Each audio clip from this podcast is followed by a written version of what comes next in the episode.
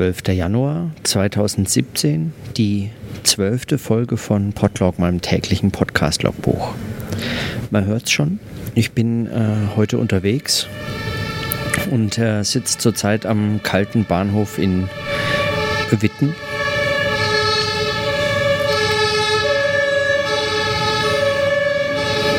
Und warte auf meinen Zug. Der Grund ist, ich musste heute ähm, für eine Fakultätsratssitzung an die Uni fahren. Und ich hatte ja eigentlich vorgenommen, weil ich äh, vermutet hatte, dass ich keine Zeit habe, irgendwas anderes zu machen, ähm, dass ich ähm, dass ich mal ein bisschen was vorlese, einfach nur aus Meditation von Pierre Bourdieu. Aber jetzt denke ich mir, ist vielleicht gar nicht so verkehrt, wenn ich ähm, so eine ähm, Fakultätsratssitzung zumindest auch mal kurz notiere, ähm, was da heute war. Weil mein Eindruck ist, also wenn man für so eine Fakultätsratssitzung extra den Weg auf sich nimmt, von Köln nach Witten, um dort an der Universität dann ähm, dem Fakultätsrat beizuwohnen, dann äh, bedeutet das für mich ganz konkret jetzt äh, zum Beispiel eine, eine Fahrzeit von zweieinhalb Stunden circa hin und ähm, ein bisschen länger, zwei, drei Viertel, wenn ich keine Verspätung habe, zurück ähm, weil ich auf Nahverkehrszüge natürlich angewiesen bin zum einen und weil ich auf Züge, also auf öffentlichen Nahverkehrswege angewiesen bin. Ich könnte auch mit dem Auto fahren. Ich habe eins ähm, äh, günstig bekommen, aber ähm, da kostet mich die Fahrt ungefähr hin und zurück ein bisschen mehr als 10 Euro. Und das ist was, wenn man nur eine halbe Stelle hat an der Uni, man sich überlegt. Und äh, mit, den öffentlichen, mit dem öffentlichen Nahverkehr kann ich in Nordrhein-Westfalen zurzeit noch äh, umsonst fahren und habe äh, so äh, liegt diese Option nahe, auch wenn das für mich dann über fünf Stunden statt zwei Stunden Fahrzeit sind. Aber diese Fahrzeit, die äh, hat auch noch einen, eigentlich einen ganz naja, interessanten, vielleicht, ähm, wenn man es irgendwie versucht positiv zu formulieren, einen ganz interessanten Effekt. Nämlich, äh, das lässt so eine Fakultätsratssitzung nochmal ungemein viel skurriler wirken.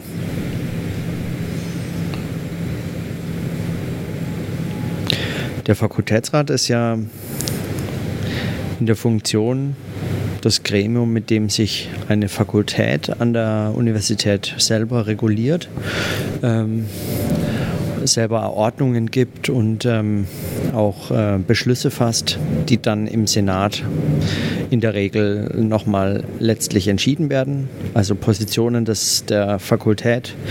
Ähm, Profilentscheidungen und dergleichen werden im Fakultätsrat, äh, Fakultätsrat vorher diskutiert und ähm, entschieden. Und an so einer kleinen Fakultät wie der Fakultät hier in Witten, der Fakultät für Kulturreflexion an einer kleinen Uni, ähm, werden alle Probleme der Fakultät ähm, diskutiert. Das ist an anderen Universitäten, an größeren Universitäten mit größeren Fakultäten so nicht möglich, weil sie ähm, also weil die zu groß werden, um äh, solch zum Teil sehr kleinen Probleme dann äh, äh, in, einem, in einem Gremium wie dem Fakultätsrat zu entscheiden. Da passiert dann sehr viel mehr in der, auf der Ebene der Fachbereiche oder ähm, genau, also auf der Ebene der einzelnen ähm, Hierarchiestufen. Als Mittelbauvertreter hat man in einem Fakultätsrat ähm, ein, ich würde sagen, in der Regel so eine Art, ähm, also gar nicht als Vertreter, sondern als, als Angehöriger des akademischen Mittelbaus, hat man als, äh, hat man in einem Fakultätsrat sowas wie eine beratende Funktion vielleicht. Also man kann auch hier mitentscheiden, also man hat auch Stimmrecht, aber man ist ähm, ähm, man hat, also es, es wird, äh, ich, ich habe den Eindruck, es wird in, in fast allen Themen ähm, klar, dass es entweder sich um Probleme oder Fragen der Professorenschaft handelt, die äh, meistens äh, sich um Arbeitserleichterungen bemühen oder Be Verbesserung der Strukturen, was heißt, dass ihre, sie entlastet werden oder so. Es geht um Profilentscheidungen, ähm, Entscheidungen, die also die einzelnen Mitarbeiter in der Regel sowieso nur mittragen, an denen sie gar nicht äh, äh, verantwortlich mitarbeiten können. Oder es geht um Probleme der Studierenden, die ähm, hier vor allem an privaten Universitäten, wie ich das jetzt hier in Witten und in Friedrichshafen kennengelernt habe, ein großes Mitspracherecht bekommen, weil sie zahlen, sind Kunden.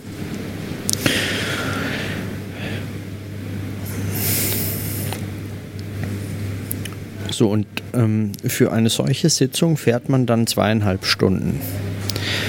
Und die Sitzung begann um 19.15 Uhr und ähm, sie war um 21.20 Uhr, war noch nicht einmal der öffentliche Teil zu Ende. Ich musste dann aber die Sitzung abbrechen und verlassen, weil für mich keine andere Möglichkeit besteht, sonst noch nach Köln zu kommen. Sonst komme ich irgendwann um 3 Uhr heim. Also musste ich diesen Zug nehmen.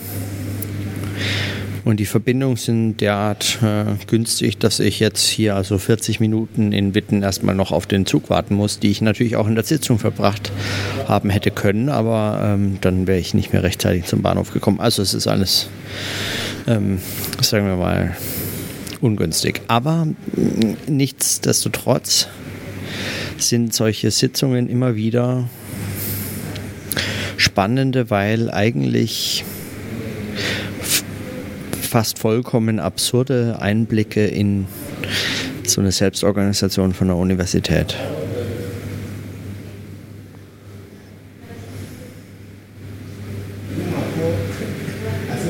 Ich frage mich wirklich, was die Funktion von äh, Mittelbaulern im Fakultätsrat sein kann. Also wenn man das so beobachtet und ähm, und da sind wir äh, in Witten sowieso äh, nur eine Handvoll, und zwar wörtlich eine Handvoll, es sind fünf.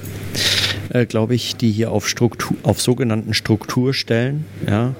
Es ist so porös äh, und so unterfinanziert, dass man das kaum Strukturstellen nennen kann, aber auf Strukturstellen sitzen.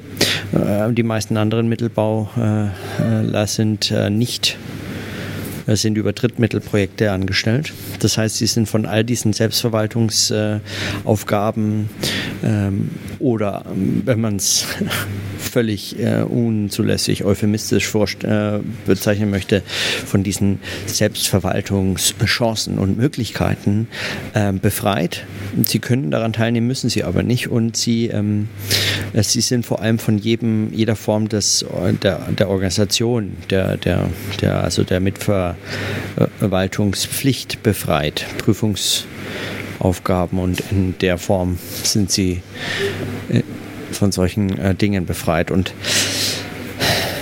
und die fünf, die Handvoll Mitarbeiter, die ähm, hier ähm, für die es äh, wichtig ist und von denen es auch erwartet wird, dass sie kommen und äh, einen Teil dazu beitragen.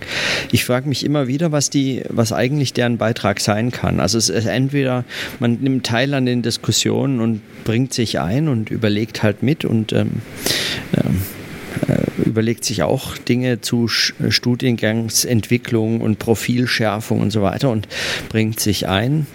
Ähm, man hat äh, vielleicht noch eine spezifischere Perspektive dazu oder eine spezifische Perspektive darauf, weil man ähm, sowohl in der Lehre beteiligt ist und das möglicherweise auch schon relativ lange oder mit viel Erfahrung, aber zugleich das Studium noch nicht so allzu weit zurückliegt und man ähm, möglicherweise sogar unter Bachelor-Master-Bedingungen schon studiert hat und dann andere Einblicke vielleicht hat in die äh, Nöte und Sorgen auch äh, von Studierenden, aber auch äh, einen anderen anderen Blick auf die Möglichkeiten der Verbesserung von solchen, ähm, von, von Studium und Lehre, aber auch von Forschung hat.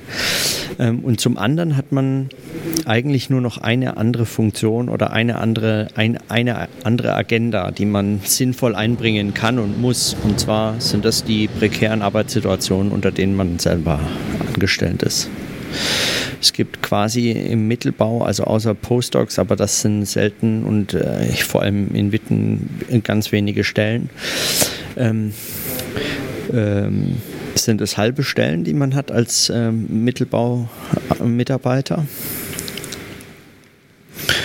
Ähm, Im Unterschied übrigens zu den meisten Drittmittelprojektstellen, die unter 65 Prozent zum Beispiel nach Richtlinien der DFG gar nicht angestellt werden dürfen. Ähm, weil, ähm, naja, größere Forschungsgemeinschaften erkennen, dass, äh, dass das äh, völlige Ausbeutung wäre. Ähm, da haben sich Universitäten nicht dran zu halten. Also speziell private Universitäten können das natürlich ignorieren. Ähm, also man kann ihnen auch halbe Stellen geben und ähm, die Stellen im Mittelbau werden so selten und zwar also ähm, immer seltener und immer mehr von diesen Stellen im Mittelbau sind befristet, dass dass es äh, genügend Kandidatinnen und Kandidaten gibt, die sich auf solche Stellen bewerben werden. Also man kann das machen. Man, ähm, also es gehen einem nicht die Leute auf, aus, die auf solche Stellen, ähm, dann, die für solche Stellen in Frage kommen. Und es gehen einem nicht einmal gute Leute aus. Ja, weil es gibt genügend gute Leute, die sich für solche Stellen interessieren müssen, weil sie sonst keine Chance haben, anderweitig ähm, anderweitig mit dieser Form von Arbeit ihr Geld verdienen zu können.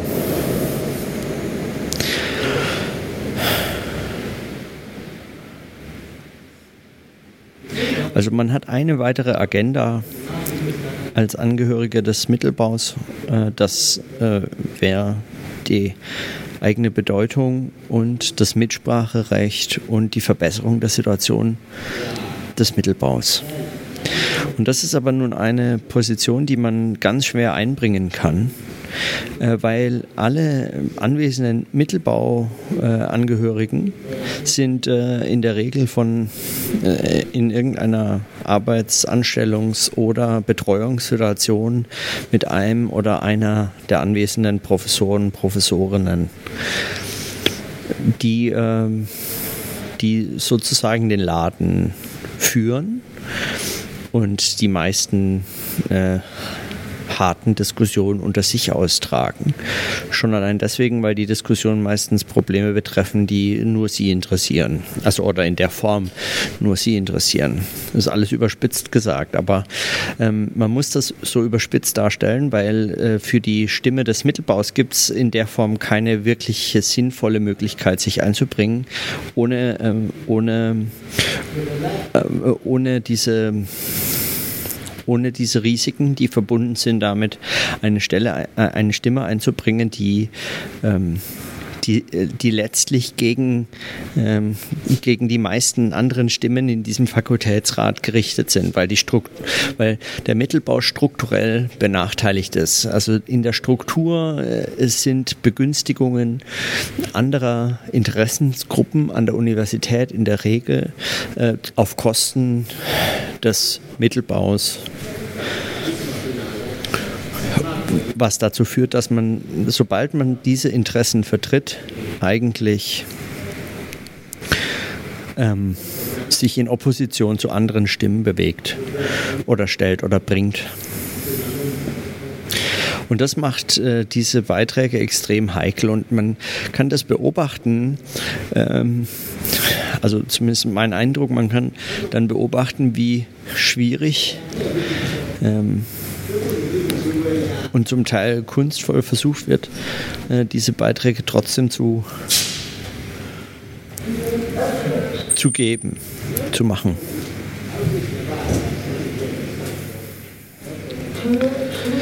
Aber auch, äh, wie man daran scheitern kann, beziehungsweise wie viele Beiträge einfach überhaupt nicht geäußert werden wie viele möglichen Probleme eigentlich überhaupt nicht eingebracht werden, obwohl man sie hätte einbringen können und wie viel nicht diskutiert wird davon und so, und wie gesagt, also mein Ausgangspunkt war letztlich nur der, wenn man dann zweieinhalb Stunden dorthin fährt, um dann an so einer Besprechung teilzunehmen, an einem solchen Fakultätrat teilzunehmen, dann mag sozusagen der wichtigste Gesprächsbeitrag, den man leisten kann, ähm, äh, schafft es nicht, dieses, äh, diese gesamte ähm, institutionalisierte Form der Orga Selbstorganisation ihre Skurrilität zu nehmen. Und wenn ich skurril sage, dann meine ich natürlich ähm, eigentlich äh, viel Stärkeres, aber es wirkt, weil man sich auch schon so eine, in einer gewissen Form daran gewöhnt hat, beziehungsweise weil man sich auch in einer gewissen Form daran gewöhnen musste. Ähm, es wirkt tatsächlich einfach nur so ein bisschen skurril. Das ist auch die Distanz, die man möglicherweise dann zum, zum Selbstschutz oder so mitbringt, die man aufbaut oder erreicht oder wie auch immer.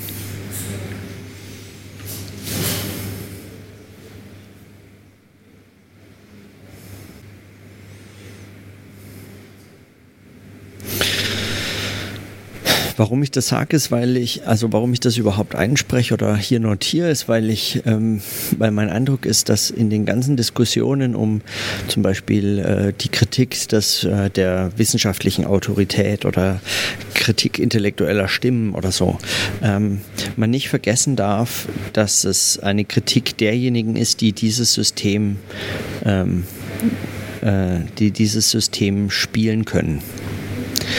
Äh, das ist also niemals eine Kritik derjenigen, die hier scheitern, die daran zugrunde gehen, ausscheiden, äh, einen anderen Job wählen, arbeitslos werden oder mit 50 dann irgendwann äh, einsehen müssen, dass äh, für sie auch der Weg der Professur dann nicht mehr geht und die dann mit 50 in die Arbeitslosigkeit entlassen werden, weil für alles andere sind sie entweder zu alt oder äh, zu überqualifiziert oder haben keine Chance, jetzt äh, sich nochmal neu umzuorientieren.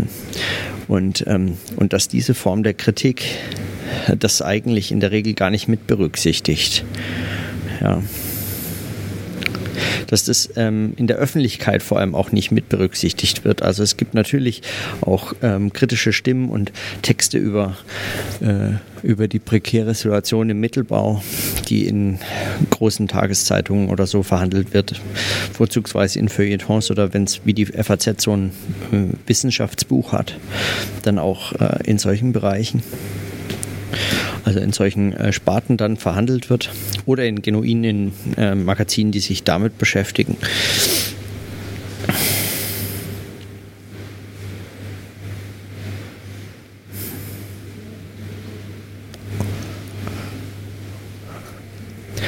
Aber das ist, ähm, aber das ist eine Position oder eine, äh, eine Perspektive oder eine Dimension dieser Zusammenhänge, die ähm, selbst in den Texten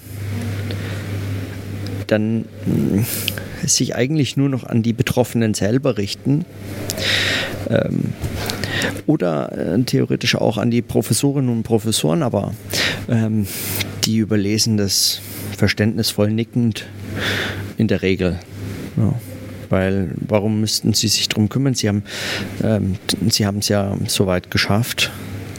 Sie können sich äh, möglicherweise darüber beruhigen, indem Sie sich erzählen, dass Sie ja selber mal in dieser Situation waren und ja, das sei ein hartes äh, System, aber das äh, ermöglicht ja nur, dass sich die Besten durchsetzen.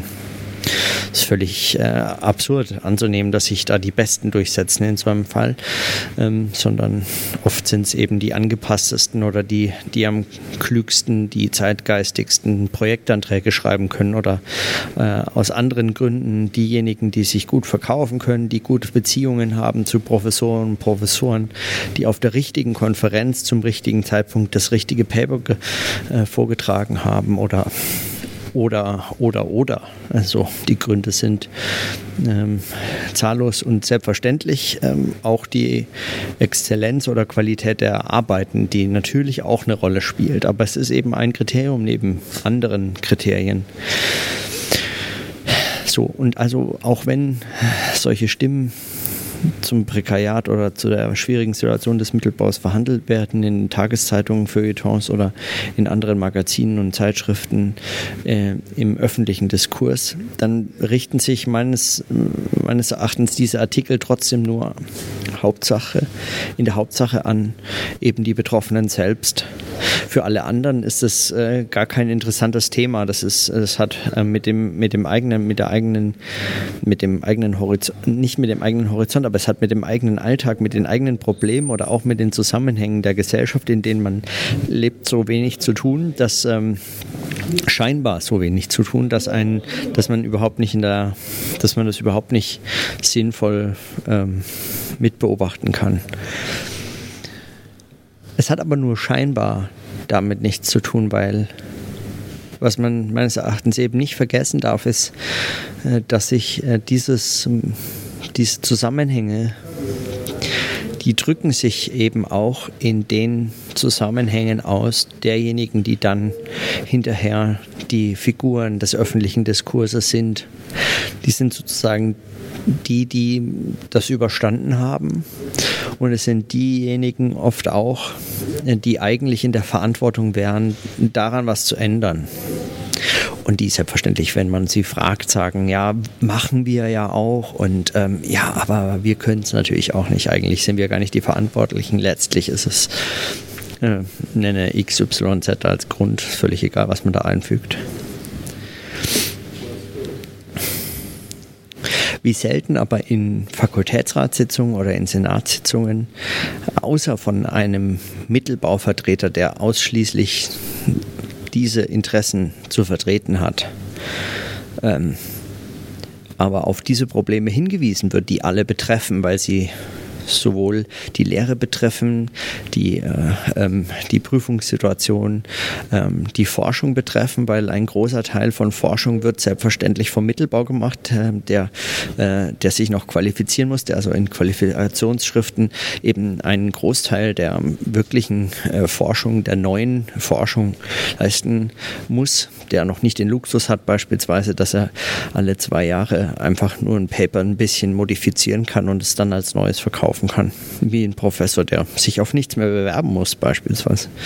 Ähm, also das äh, sowohl in der Lehre als auch in der Forschung, ähm, als auch eben im, im organisationalen Aufwand und in der Selbstverwaltung von Universitäten. Der Mittelbau zentral beteiligt ist zentral, wenn nicht gar eigentlich maßgeblich die Dinge am Laufen hält. Und es ist erschreckend, wenn nicht über, wenn nicht, wenn nicht völlig unverständlich, wie selten außer von Mittelbauvertreterinnen und Mittelbauvertretern äh, diese Interessen und Probleme überhaupt auf die Agenda kommen. Und es ist äh, nahezu unmöglich, ähm, oder äh, es ist nicht unmöglich, aber es ist ähm, quasi nicht vorhanden, dass diese äh, Probleme im öffentlichen Diskurs, ähm, im öffentlichen Diskurs in ihrer Bedeutung, in ihrer Bedeutung für eben diese Zusammenhänge klar kommuniziert, diskutiert und auch beachtet werden. Und deswegen lohnt sich das heute für mich am 12. Januar, am 12. Januar dieses, ähm, diese Beobachtungen zu notieren. Nicht, dass es jetzt diesen Fakultätsrat, diese Sitzung besonders getroffen hätte,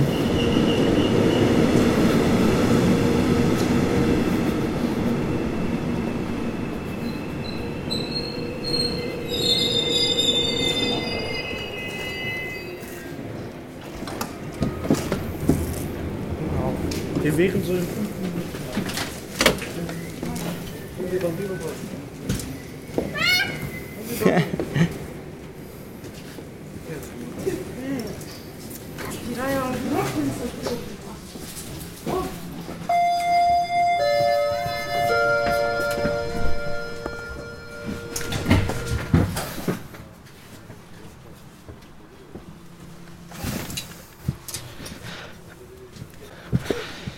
Muss man gerade eben in den Zug einsteigen. Also nicht, dass es diesen Fakultätsrat jetzt in besonderem Maße irgendwie betroffen hätte, als wäre er der Idealtyp oder ähm, das Wichtigste. Ähm, also ein, ein, ein, Worst Case oder ein Paradebeispiel für die Probleme von Fakultätsratssitzungen oder überhaupt von, von diesen Zusammenhängen an Universitäten, aber, aber wie gesagt, die lange Anfahrt und der lange Heimweg, die verdeutlichen in, diesen, in diesem Fall oder in diesen Fällen einfach, was da passiert. Man hat den Eindruck, ähm, man hat den Eindruck, dass man, dass man den Vorgängen oder den Zusammenhängen dort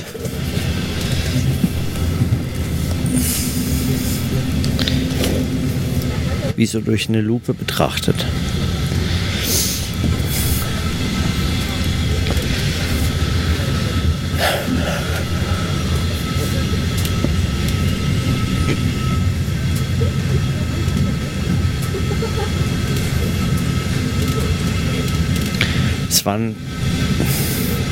Gut, was ich jetzt notiert habe, das sind natürlich irgendwie eigentlich nur so lose,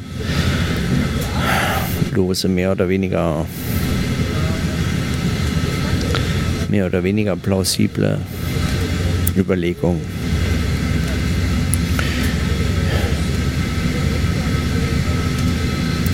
man kann auch eher nicht die einzelnen Entscheidungen oder Probleme oder Diskussionen jetzt in so einem Fakultätsrat diskutieren. Erstens schon nicht, weil das ist was, was auch tatsächlich in einem Fakultätsrat verbleibt und auch den und äh, dieses Gremium dieser Universität und so äh, betrifft und äh, deswegen jetzt nicht für die ähm, Öffentlichkeit außerhalb der Hochschule bestimmt ist. Selbst der öffentliche Teil ist ein hochschulöffentlicher Teil ähm, von Fakultätsratssitzungen. Also das ist nichts, worüber ich jetzt, äh, also weiß ich nicht, so Fakultätsrat-Leaks oder so, würde ich, weiß ich nicht, was das brächte. Weil die Probleme kann man auch ohne die konkreten einzelnen Beschlüsse oder Diskussionen ansprechen und notieren. Und diese Beobachtungen werden auch so möglich sie darzustellen, aber auch ähm, sie dann für den weiteren für die weiteren Zusammenhänge des Arbeitens und des äh, darüber Nachdenkens nicht zuletzt in so einem täglichen Podcast-Logbuch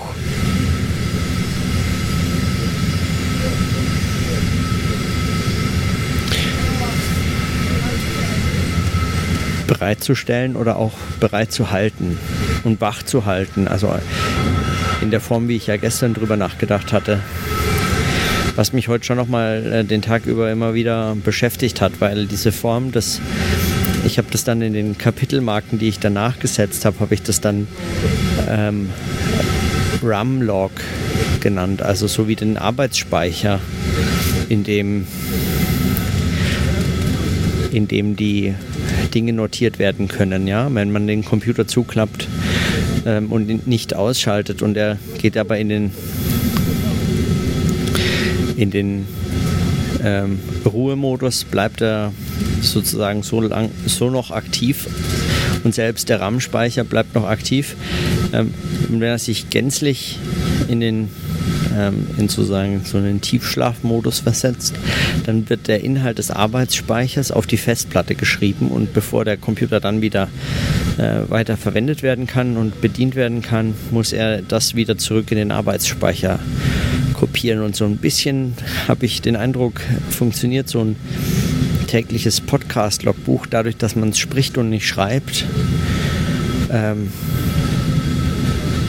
das kann man mit dieser Metapher vielleicht oder diesem Vergleich ganz gut verstehen und beschreiben. Da bleiben Dinge in so einem Arbeitsgedächtnis. Und man kann sie notieren für einen Arbeitszusammenhang. Also es bewährt sich nur, was dann wieder aufgegriffen werden kann. aber durch dieses Wiederholen und das darauf Bezug nehmen, auf gestern, auf vorgestern, auf Themen, auf Themenzusammenhänge und möglicherweise eben auch, wenn man, was ich jetzt zum Beispiel noch gar nicht vorhatte, aber ähm, was einem natürlich auch möglich wäre, ähm, wenn man regelmäßig so, wenn man regelmäßig so versucht, ähm, ähm, die letzten Wochen, die letzten Monate Revue passieren zu lassen.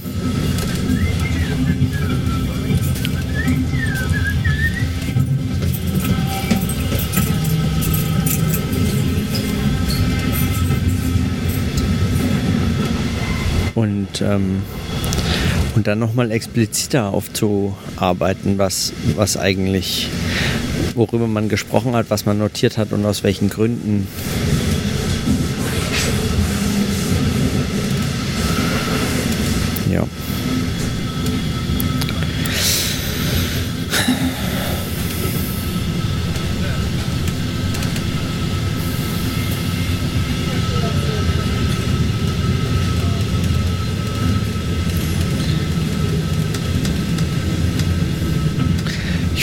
Auch so ein bisschen, wann ich eigentlich das erste Mal was einfach nur Schönes und Lustiges zu berichten hätte. Wenn ich denn irgendwann mal was notieren kann, was einfach nur was einfach nur ein positiver Inhalt wäre. Positiv jetzt im ganz naiven alltagssprachlichen Sinne.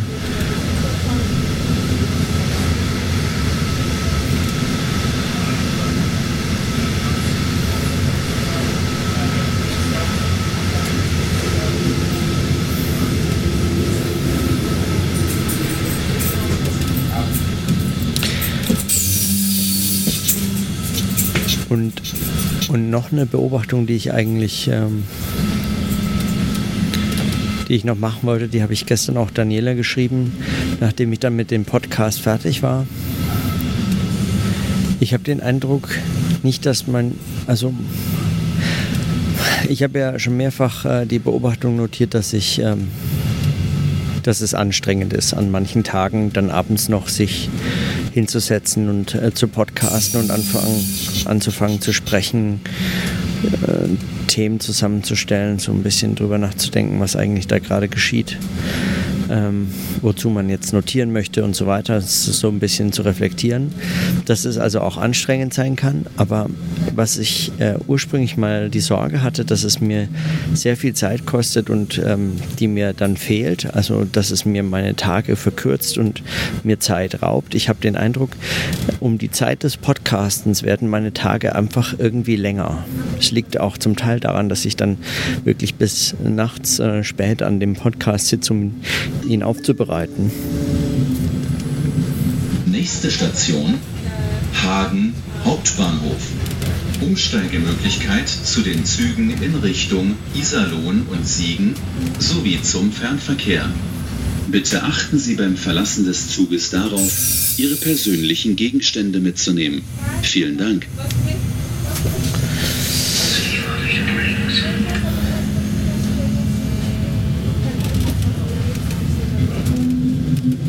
So, Hagen.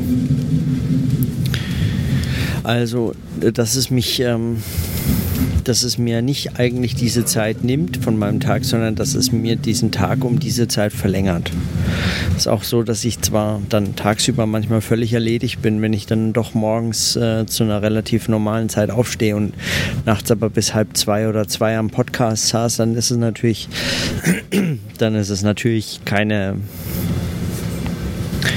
dann ist man schon manchmal einfach äh,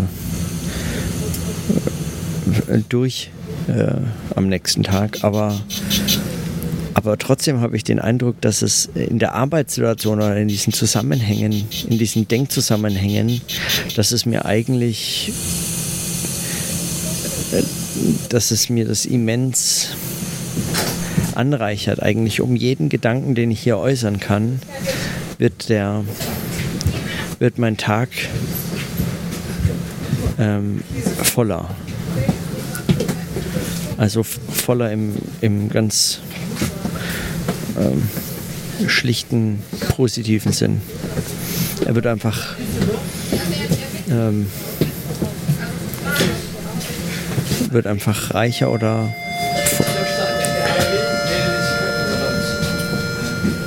man hat mehr Tag vom Tag. Einfach mehr, man bringt mehr Leben und Arbeiten und mehr Denken und Erleben einfach in so viel Zeit unter. Und ich habe den Eindruck, also wir haben heute den 12. Januar, das heißt zwölf Tage habe ich diesen Podcast jetzt am Laufen. Und zwölf Tage habe ich diesen Podcast am Laufen und ich kann. Frage von ihm, habe ich gedacht. Aber das hat ja Also oben hat es so bestätigt, der fährt nach Düsseldorf.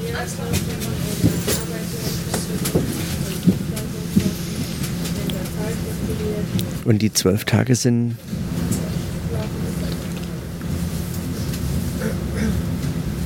kommen einem dadurch eigentlich mindestens vor wie zwei Wochen. Also besonders, wenn man dann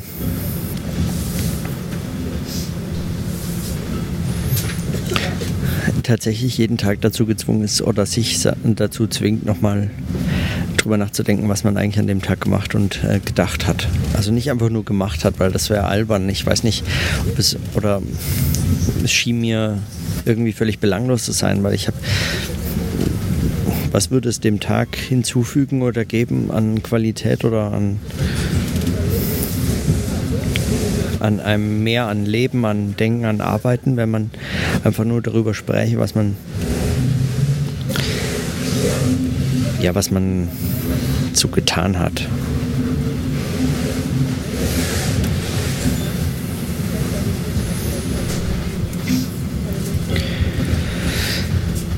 darüber zu sprechen, was man so getan hat, äh, bringt vielleicht auch überhaupt nur dann was, wenn man darüber ins Sprechen kommt, was man was ein was einem irgendwas bedeutet hat oder was man dabei gedacht oder zu was man gelangt ist. Ansonsten sind, ist das Sprechen über, was man so tut den ganzen Tag über, vielleicht vergleichbar mit so Bildern von Sonnenuntergängen. Hat man Hunderttausende, macht man jedes Jahr irgendwie nochmal fünf und letztlich schaut Sonnenuntergang aus, wie ein Sonnenuntergang ausschaut und man schaut sich diese Bilder einfach niemals mehr an, besonders dann nicht, wenn niemand drauf ist, außer der Sonnenuntergang. Als ob das in irgendeiner Form dann nochmal jeweils wieder schön sei. Man ruiniert sich den Moment und ähm, garantiert sich die Enttäuschung, wenn man sich das Bild dann hinterher nochmal anschaut. Und so ähnlich sinnlos wäre ein Podcast über einfach nur die Dinge, die man macht. Also wenn es nicht so eine Art von, ähm, von aktiver Auseinandersetzung wäre mit dem, was man tut und denkt, und sozusagen eine Form von Arbeitsnotizen sind, die dann in so einem Arbeitsgedächtnis die Dinge notieren und speichern, um sie vielleicht wieder hervorzuholen.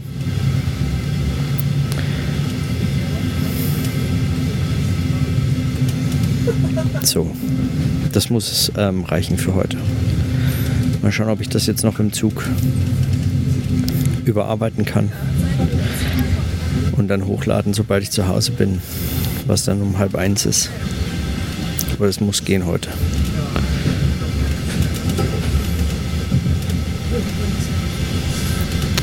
Dann also bis morgen. Tschüss.